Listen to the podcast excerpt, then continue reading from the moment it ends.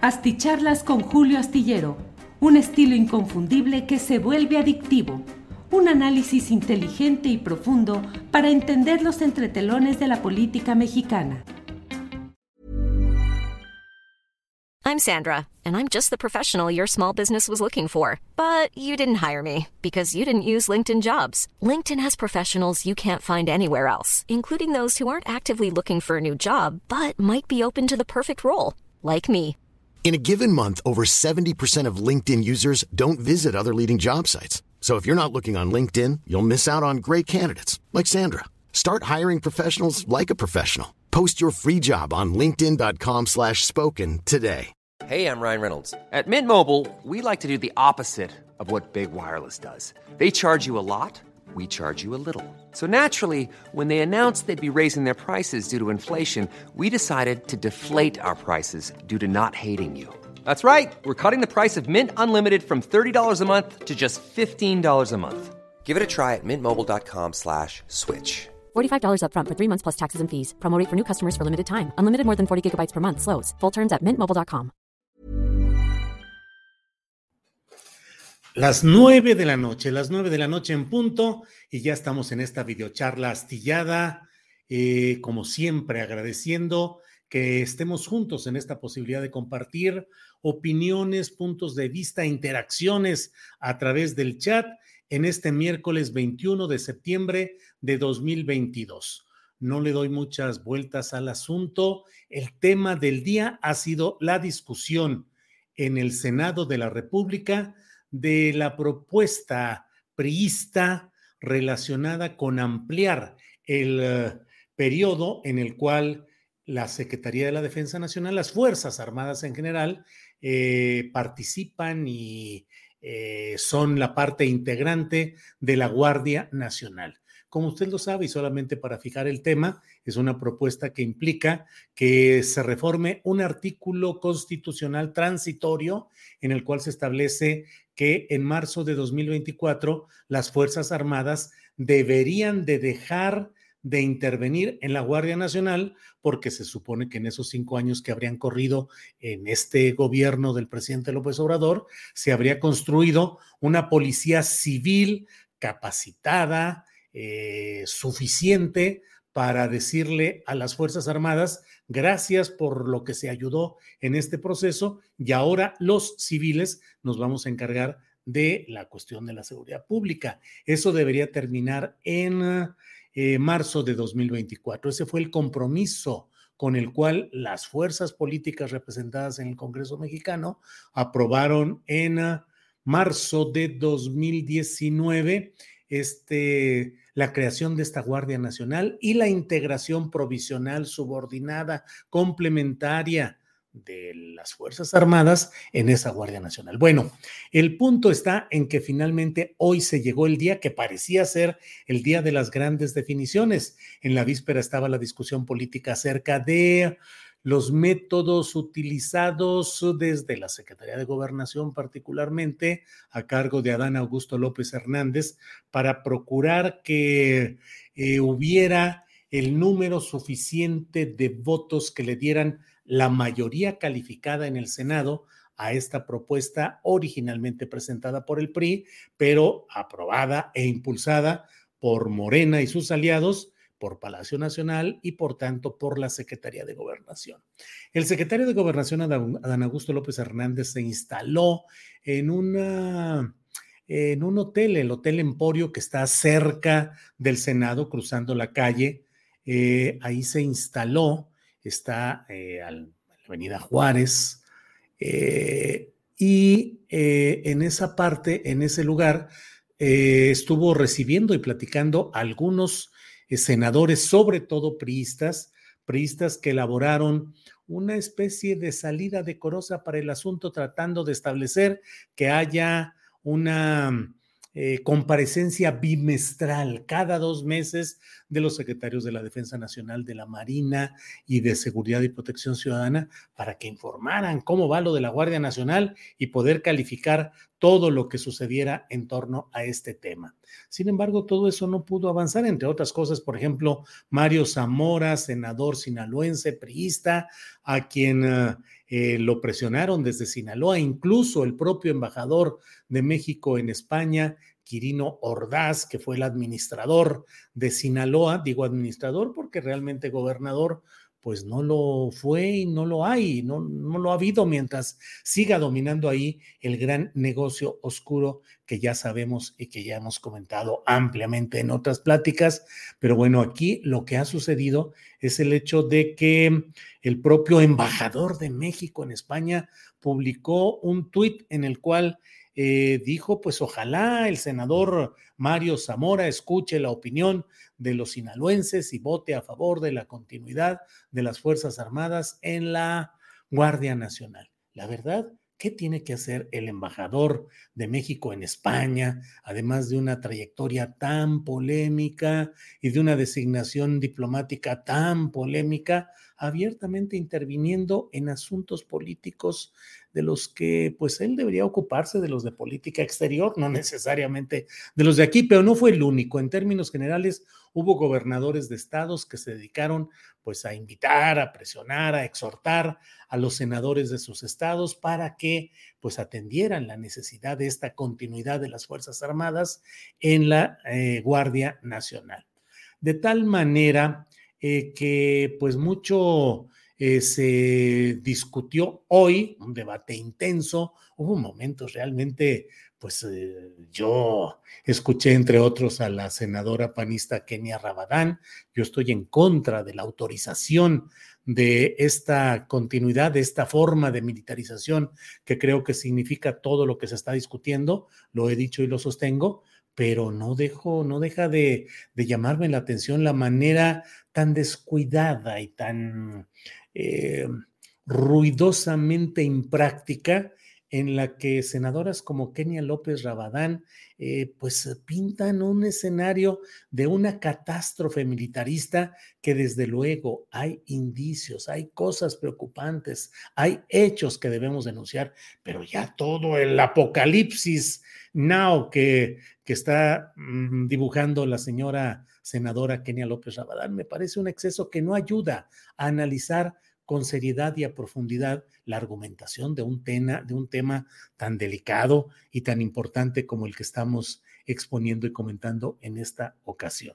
De tal manera que, bueno, luego se dio el momento, un momento en el cual el propio Ricardo Monreal, creo yo que con excesos teatrales, eh, se enfrentó a la oposición y cuando le plantearon la posibilidad de que se reflexionara y se analizara y varias cosas más, de pronto así como si le hubiera llegado un rayo divino desde Atocha en Zacatecas, dijo, pues lo que quieren es más tiempo, perfecto, démosle más tiempo a este asunto, vamos a darle más tiempo para analizar y que se regrese el dictamen a las comisiones. Claro, es que no se habían conseguido, no se había conseguido el número suficiente de votos. Recordemos que Morena, dependiendo del número de asistentes, que fue récord, ¿eh? fue de 127 senadores em, de 128. Faltó solamente una senadora panista por Veracruz. Eh, solo fue la única falta. Bueno, pues eh, Morena y sus aliados necesitaban 10, 11 votos para poder tener, eh, aprobar ya la continuidad de la Sedena o las fuerzas militares en la Guardia Nacional. No lo lograron eh, no lo tenían y entonces pues salió eh, con todo el colmillo y la marrullería propia de tantos años de experiencia en la oposición y ahora en el poder de Ricardo Monreal, que salió a decir, pues démonos más tiempo, hombre, vamos a darle tiempo a este asunto, vamos a discutirlo más a fondo, vamos a regresarlo a las comisiones. ¿Para qué? Para que no se votara en ese momento y se llegara la votación definitoria en la cual Morena no consiguiera el número de votos suficientes. Recordemos, para no hacernos bolas y para que no haya interpretaciones eh, insuficientes o primarias del asunto, Morena y sus aliados necesitaban dos tercios de los votos emitidos. ¿Por qué? Porque para hacer una reforma constitucional se necesita mayoría calificada. Entonces, ese era el punto. No es que Morena no tuviera la mayoría simple, sí tenía 51% y más de los votos emitidos, pero necesitaba dos terceras partes. No es entonces que eh, los opositores hayan frenado o le hayan ganado a Morena y sus aliados. Es, aunque parezca una, eh, un exceso de delicadeza analítica, no es que la oposición le haya ganado a Morena y sus aliados, es que Morena y sus aliados aún hoy no habían conseguido el número de votos suficientes para ganar esta votación. ¿Y qué hizo el marrullero? Y lo digo así, pues no hay de otra, marrullero de, de Ricardo Monreal, pues les dijo, señores, no vamos a permitir que nos digan que aquí hacemos las cosas sobre las rodillas, con rapidez, sin analizarlas, y que estamos ejerciendo presiones, comprando votos y no sé cuántas cosas. Que se siga discutiendo el asunto, que se vaya para atrás. Vamos a regresar a comisiones y ahí fue donde parte de la oposición, eh, claro, se opusieron en el momento y dijeron, lo que pasa es que no tienen los votos y corearon, no traen los votos, no traen los votos, pero luego de eso ha habido una muy peculiar, es, hay una avidez, un apetito, una necesidad de los opositores de sentir que ganan una, y entonces personajes como Lili Telles está diciendo, frenamos a AMLO en el Senado, y López Rabadán, Kenia también, y otros más diciendo, em, pues estamos haciendo cosas distintas, diciendo, ganamos ganamos, y aquí cómo se puede demostrar que podemos frenar al dictador y que podemos avanzar. No, no, no, hay un proceso de erosión del, em, de la masa votante de los opositores. Ya se fue un panista que había sido diputado federal panista, diputado local panista, eh, funcionario público panista, senador del PAN, y ayer en la mañana amaneció panista y unas horas después anunció que pasaba a Morena y ya le echó porras al propio presidente López Obrador. Yo efectivamente fue una decisión muy difícil que tomé, pero me puse a analizar y ¿qué creen? el presidente López Obrador es el presidente que más ha hecho por el sur del país y yo estoy dispuesto a seguir colaborando para apoyar esos proyectos. Eso fue más o menos lo que dijo el senador expanista Raúl Paz, que tardó pues cuatro años casi en darse cuenta de los proyectos y lo que está haciendo el presidente López Obrador. ¿Qué es en realidad lo que se hizo? Pues que Raúl Paz eh, quiere ser candidato a gobernador eh, de Yucatán, ve que por ahí no va el tiro y le ofrecieron, ofrecieron, negoció y bueno, ya se salió y ahora es morenista y se va a quedar en espera de avanzar. Muchos a estas alturas dicen, sí, que le entren a hacer talacha y que claro que no se les van a dar puestos y claro, eso es ya una mentira absolutamente demostrada. Mire, para no ir tan lejos, ya es consejero nacional de Morena, Luis Fernando Salazar, el personaje que fue panista todo el tiempo hasta que ganó López Obrador la presidencia y habiendo ganado la presidencia, ah, caray, Luis Fernando Salazar dijo, hombre, pues parece que López Obrador y Morena son la neta del planeta, después de que había elogiado a Felipe Calderón, había publicado que a su juicio de Luis Fernando Salazar había sido el mejor presidente de México, todo a favor, eh, fotografías con Calderón, con Margarita Zavala, en fin, y de pronto se dio cuenta y ahora ya es consejero nacional de Morena, consejero nacional, y está en espera y todo apunta a que hay muchas posibilidades de que sea el candidato de Morena a gobernar eh, Coahuila. Entonces, bueno, todo este tipo de circunstancias son las que nos llevan a analizar qué es lo que está pasando, por ejemplo, en el Senado. En el Senado, Morena ganó tiempo.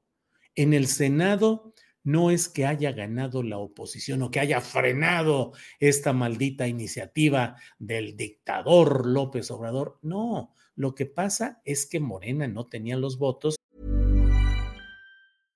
Ryan Reynolds here from Mint Mobile.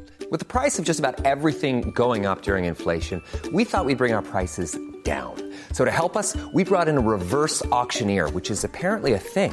Mint Mobile unlimited premium wireless. Ready to get 30, 30, bit to get 30, bit to get 20, 20, 20, bit to get 20, 20, bit to get 15, 15, 15, 15 just 15 bucks a month. So, Give it a try at mintmobile.com/switch. slash $45 upfront for three months plus taxes and fees. Promo rate for new customers for limited time. Unlimited more than 40 gigabytes per month. Slows. Full terms at mintmobile.com. Hiring for your small business? If you're not looking for professionals on LinkedIn, you're looking in the wrong place. That's like looking for your car keys in a fish tank. LinkedIn helps you hire professionals you can't find anywhere else, even those who aren't actively searching for a new job but might be open to the perfect role. In a given month, over 70% of LinkedIn users don't even visit other leading job sites. So start looking in the right place. With LinkedIn, you can hire professionals like a professional. Post your free job on linkedin.com slash spoken today. Eh, suspendió el proceso. Se tienen 10 días. En un máximo de 10 días debe volverse a presentar ese dictamen. Siempre hay la facultad en la normatividad del, del Senado, la posibilidad de regresar dictámenes a sus comisiones originales siempre y cuando no hayan sido votados. Y solo se puede hacer esa maniobra una sola ocasión. Es decir, ya no podrán devolver a comisiones en una segunda votación en la cual Morena no tuviera los votos, pero todo hace suponer que en una maniobra muy, pues muy del pragmatismo político, para no decirle más feo, pues están consiguiendo los votos, sobre todo de parte de los priistas, priistas que están buscando la manera de acomodarse. No, pues vamos a conseguir una comparecencia cada dos meses de los representantes del gabinete de seguridad para que nos vayan informando qué están haciendo y nosotros vamos a decidir y bla, bla, bla justificaciones, salidas políticas, que así, como dirían algunos, así es la política, pero bueno, eh, yo no soy de la idea como lo están festejando estos eh, panistas, sobre todo, de que fue un triunfo, que fue una victoria, que se demostró que sí se le puede frenar a López Obrador, que sí se puede frenar este proceso de militarización. No veo eso.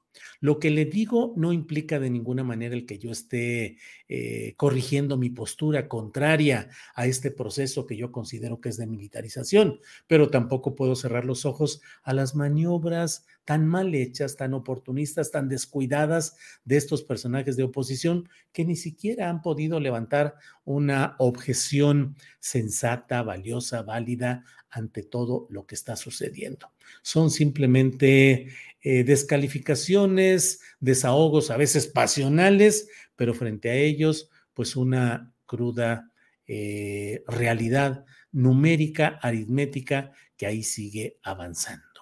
Bueno, bueno, bueno. Eh, pues esto es fundamentalmente lo que he querido comentarles. Paso a saludar a algunos de quienes han llegado en los primerísimos lugares de esta videocharla astillada. Déjeme ver. En primer lugar, Carlos Manuel Guerrero. Eh, saludos a todos, listos y celebrando que hoy sí nos notificó YouTube. Gracias, YouTube.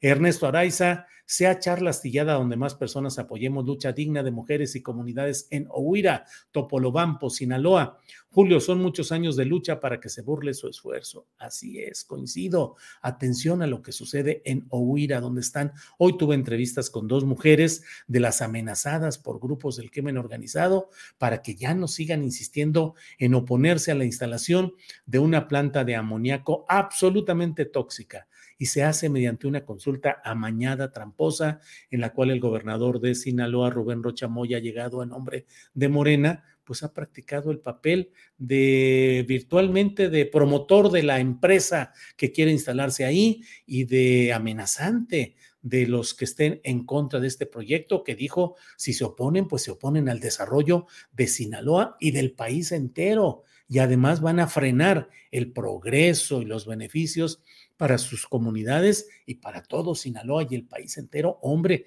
¿quién puede oponerse a una? Y además promesas de obras, de servicios, todo lo que se acostumbra en estos tramos. José Martín de la Rosa, saludos, gracias. Solo lo alargaron y que Morena pueda realizar los ajustes a la iniciativa.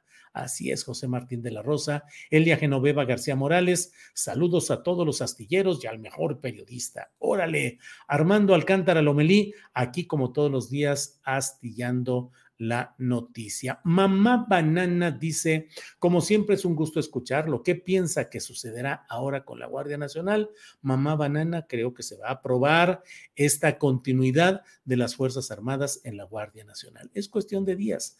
Lo único que ganó eh, o cree haber ganado la oposición es posponer algo que conforme estos días pasen, va a haber una mayor eh, presión y compresión a ciertos eh, senadores, sobre todo del PRI, para que acepten que van a votar a favor de todo esto y creo que se conseguirán. Se dijo que hoy solo les habían faltado dos votos a Morena y sus aliados para poder tener la mayoría esperada. Solo dos votos. Esos dos votos los van a conseguir, creo yo, sin gran problema. Creo. Joaquín Bernal, Julio, pero qué cosas vivimos. Gracias por ampliar este crisol. Eliud Nevares dice, like número 7, saludos al maestro Julio desde Saltillo. Gracias, Eliud. Clara Torres, saludos a mí y a la comandante Ángeles. El lunes tembló la tierra y la política también. Creo que dejó en lo político réplicas, demasiado movimiento. Daniel Treviño, convulsiva la situación en México. Oficina Peralta dice con taza de café en mano para tratar de entender y ver en esta atmósfera enrarecida. Daniel Jiménez desde Buenos Aires, Argentina. Y si el Estado comienza a regular las drogas y genera una política seria de combate a las adicciones, la ilegalidad del negocio genera una renta sangrienta. Pues sí, Daniel, ya hemos escuchado el discurso del presidente colombiano de izquierda, Gustavo Petro, en Naciones Unidas. Y claro que las medidas necesarias para avanzar en este dificilísimo tema, pues pasa también por pensar y considerar la regulación de las drogas. Mire, mejor Vicente Fox Quesada con sus negocios que creo se llaman Paradise, el paraíso. Em, gana dinero con la explotación de productos derivados de la cannabis, de la marihuana.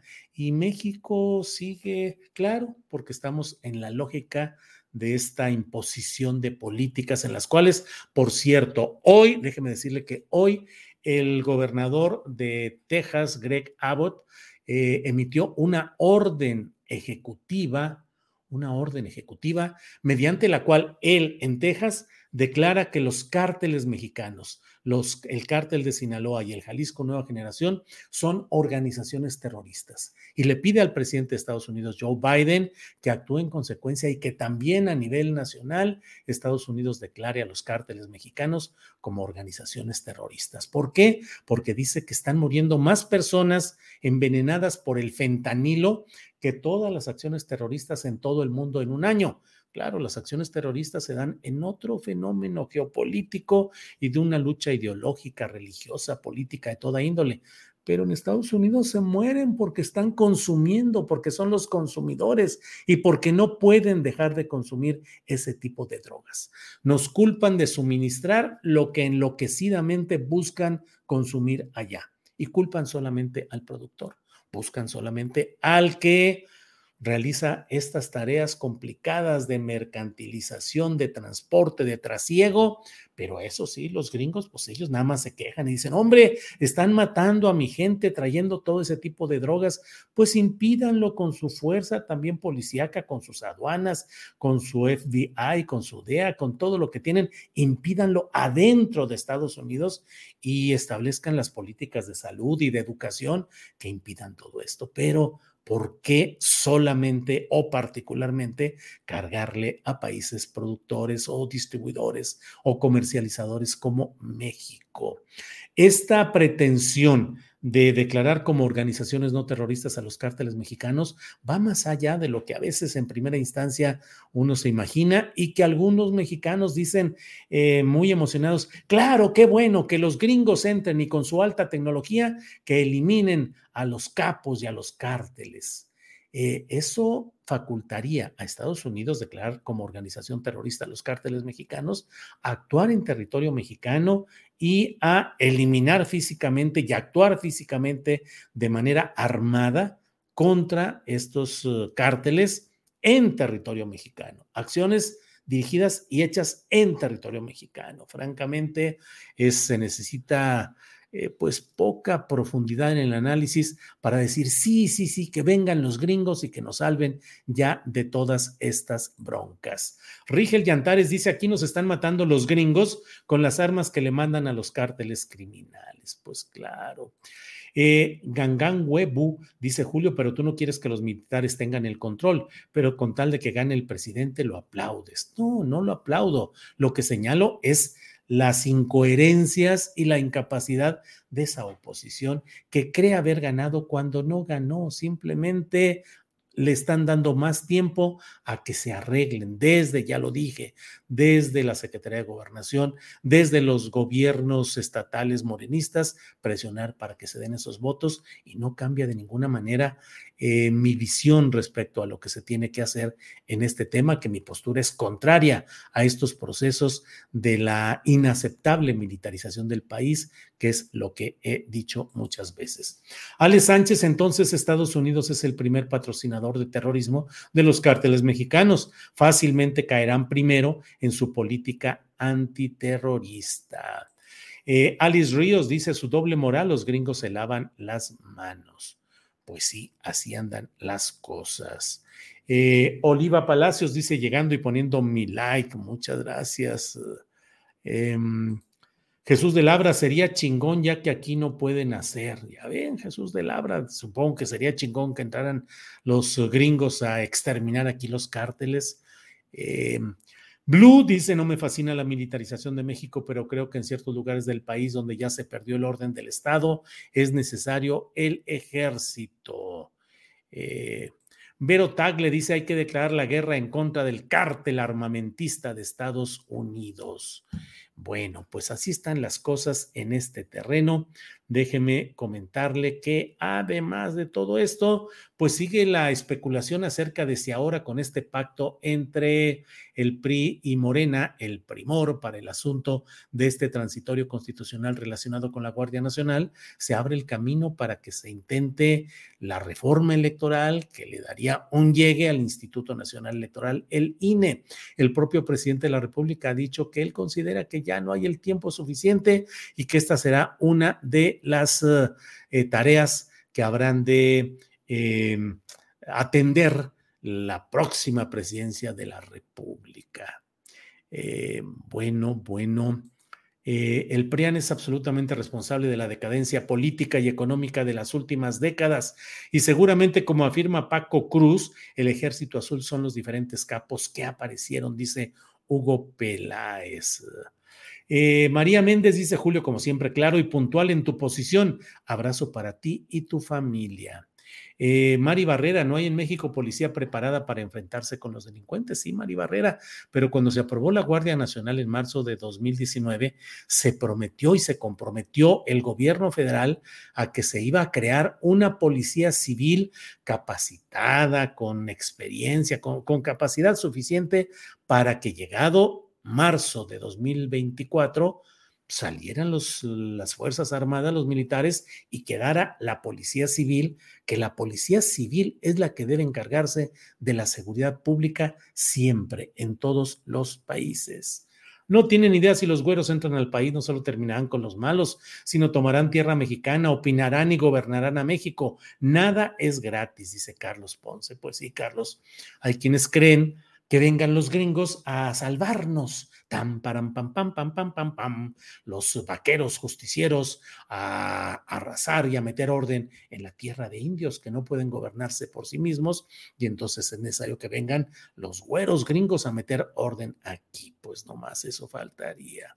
No quieres a los Estados Unidos y utilizas YouTube. Eres contradictorio, dice Gerardo Muñiz Fuentes. Gerardo Muñiz Fuentes. Bueno. Bueno, primor, primor, primor, dice Martín Guzmán. Eh, los sheriff, dice juguetes coleccionables, órale. MR em, dice, yo voy con los gringos, aquí la doble moral del mentado presidente sirve para dos cosas. Bueno, bueno, bueno. Bueno, pues muchas gracias por todo lo que nos están comentando y todo lo que hay en esta noche de videocharla astillada. Como siempre, doy las gracias a ustedes por esta oportunidad de platicar. Nos vemos mañana de una a tres de la tarde. Vamos a tener una muy interesante mesa de seguridad con Guadalupe Correa Cabrera, con Víctor Ronquillo y con Ricardo Ravelo. Hay muchas cosas para analizar y de eso vamos a hablar mañana con toda la amplitud, con toda la libertad y la soltura, la profundidad y la responsabilidad que caracterizan esta importante mesa segura en Astillero Informa.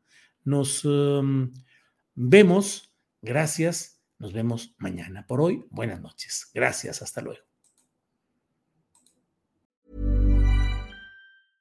Nada une más a la familia que los deliciosos huevos de Eggland's Best. Nos encanta su sabor, siempre delicioso y fresco de granja, además de la mejor nutrición, como 6 veces más vitamina D, 10 veces más vitamina E y 25% menos de grasa saturada que los huevos regulares. Con Eggland's Best puedes estar segura de que estás obteniendo lo mejor. Eggland's Best. Mejor sabor, mejor nutrición mejores huevos. Visita eclanspest.com para más información. ACAST powers the world's best podcasts. Here's a show that we recommend. The Real Housewives is a guilty pleasure for most, but if you're looking to not feel guilty about that pleasure, tune in to Everything Iconic with me, Danny Pellegrino, where I break down all the messy moments and behind the scenes antics of Bravo's popular franchise. And on Everything Iconic, I also interview celebrity guests like Kelly Ripa, Kiki Palmer, Drew Barrymore, Cameron Diaz, and more about their guilty pleasures, their past work, and so much more. So if you're pop culture obsessed and find yourself watching way too much reality TV like me, tune in to Everything Iconic with Danny Pellegrino wherever you listen to podcasts. ACAST helps creators launch, grow, and monetize their podcasts everywhere. ACAST.com. Para que te enteres de las nuevas asticharlas, suscríbete y dale follow en Apple, Spotify, Amazon Music, Google o donde sea que escuches podcast. Te invitamos a visitar nuestra página julioastillero.com.